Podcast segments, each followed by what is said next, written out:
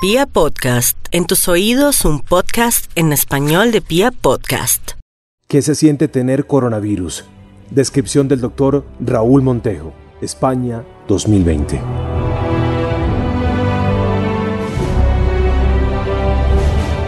Vas a tener fiebre, mucha fiebre. La fiebre más alta que te haya dado en tu vida. No se va a parecer a las calenturas de la gripe anual que nos da a todos. Vas a respirar cortico como si te hubiesen puesto una tira de esparadrapo en la nariz y después le hubiesen hecho un huequito con un alfiler. Vas a tratar de llenar los pulmones. Vas a inhalar fuerte, pero vas a sentir que todavía te falta el aire. Y eso te va a asustar. Vas a toser mucho, tanto que te vas a cansar hasta casi desmayarte. Vas a sentir como si hubieses corrido 10 kilómetros. Y eso va a ser cada segundo que estés aquí, en el hospital. Cada vez que tosas, te va a doler el pecho, los brazos, los ojos, la espalda, los dedos de las manos, los pies. Vas a tratar de coger aire por el huequito en el esparadrapo que ya te conté y no vas a poder. Vas a respirar cada vez más rápido y eso te va a llenar las venas de esa mierda que se llama dióxido de carbono, que es algo que te puede matar. Entonces, te voy a poner un pequeño tubito en la nariz para darte el oxígeno que tus pulmones no pueden fabricar ese tubito te va a pelar la entrada de los dos huequitos por donde respiras y eso te va a doler aún más.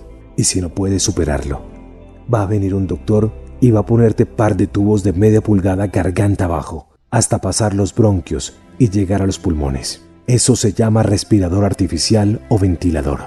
Es molesto y encima no puedes hablar o comer. Vas a estar solo en una habitación cerrada. No podrás tener a alguien ahí porque lo vas a enfermar de la misma maldición que te está matando a ti.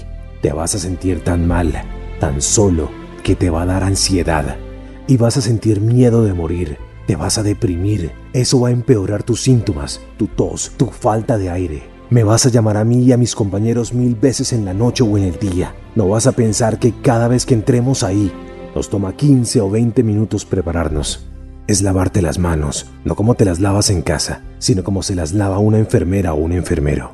Es ponerte guantes, una bata, una máscara, una cubierta para cada zapato, una cubierta para el pelo, una máquina de aire en la cintura y una escafandra más incómoda que cualquier cosa que te puedas imaginar. Tampoco sabes que cada enfermera o enfermero que responde a tu llamado, que te baja la fiebre, te quita el dolor, te busca una manta, te acomoda la cabeza o te da una ducha, Mientras se viste, tiene muy claro que tiene que hacerlo rápido para ti, pero tiene que hacerlo bien, porque si se equivoca, se contamina.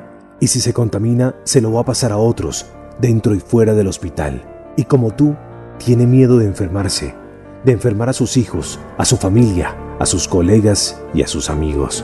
Las enfermeras que veo cada día aquí tienen hijos, tienen padres, abuelos, esposos, novios, novias, gente a la que aman y que los ama. Son leonas en esta guerra. Las miro y pienso, esta mujer es el hombre que yo quiero ser.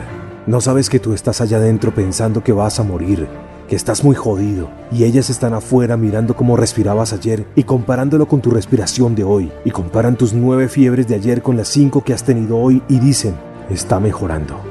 No vas a imaginar que cuando salen de tu habitación son otros 20 minutos quitándose todo, desinfectando las máquinas y la escafandra, lavándose las manos como se las lava una enfermera o un enfermero. No vas a pensar que respirar dentro de esa máscara y esa escafandra por mucho tiempo es agotador, da dolor de cabeza, que las correas son apretadas, dejan marcas y te hacen heridas, que terminas tu jornada con los labios fritos.